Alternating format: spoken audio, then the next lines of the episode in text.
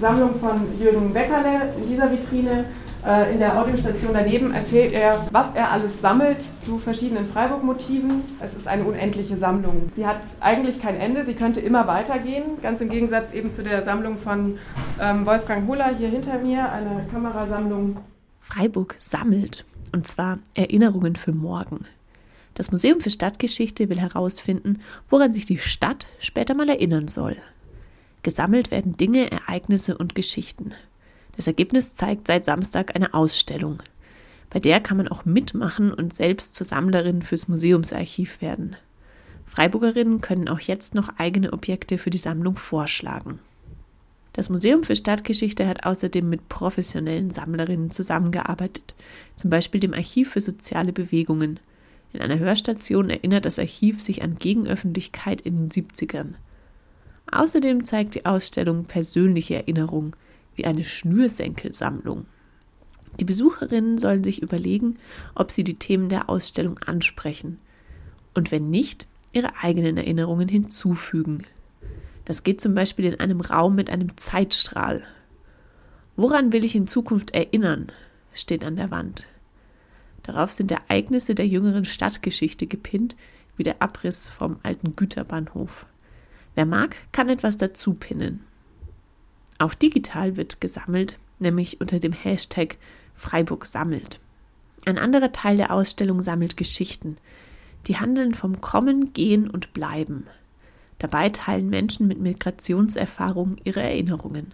Das ist eine Geschichte aus äh, Indien, wo einer von einem Dachstock erzählt und er vermisst den sehr und eigentlich ist es ein Dackel und der heißt Jerome.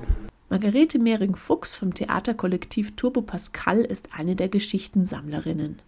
Sie will damit Menschen und deren Geschichten ins Museum holen, weil deren Geschichte dort sonst nicht erzählt wird. Es gibt in der Ausstellung einen Geschichtenraum. Da hängt zum Beispiel die Geschichte vom vermissten Hund. Die Geschichten sind geordnet. Die Hundgeschichte liegt im Ordner für zurückgelassene Dinge, Orte und Menschen.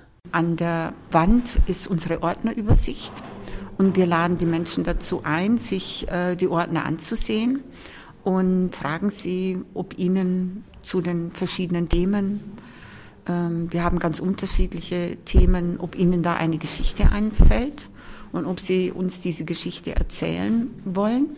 Voraussetzung natürlich ist, dass wir die Geschichte anonym behandeln. Und diese Geschichte wird dann weitererzählt.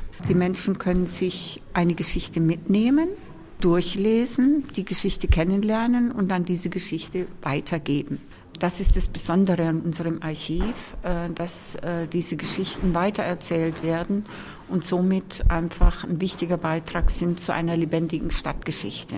Erzählt werden die Geschichten in einem mobilen Erzählwagen. Der steht jetzt im Innenhof des Museums für Stadtgeschichte. Davor war Margarete Mehring-Fuchs schon in anderen Ecken Freiburgs unterwegs, um das Archiv für Geschichten vom Kommen, Gehen und Bleiben zu füllen.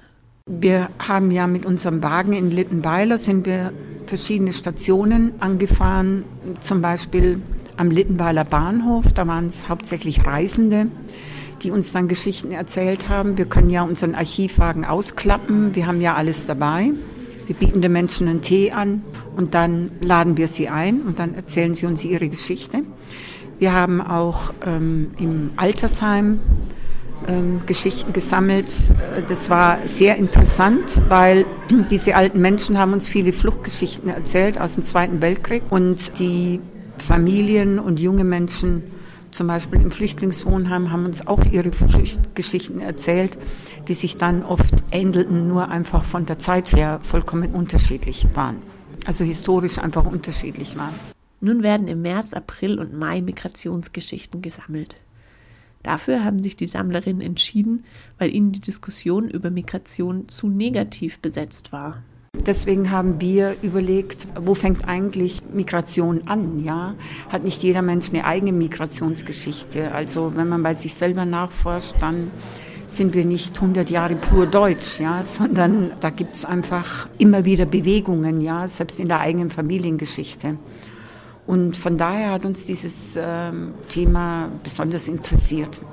Also im Museum hier gibt es ganz viele Objekte zum Thema Sammeln und wir sammeln halt Geschichten von Menschen, weil wir finden, Menschen, das macht einfach eine Stadt lebendig. Das Museum für Stadtgeschichte im Wenzinger Haus, das ist am Münsterplatz 30, ist von Dienstag bis Sonntag von 10 bis 17 Uhr geöffnet. Der Eintritt kostet 3, ermäßigt 2 Euro. Für Jugendliche unter 18 Jahren ist es kostenlos. Das nächste Mal werden am 24. März von 12 bis 16 Uhr die Geschichten vom Kommen, Gehen und Bleiben gesammelt.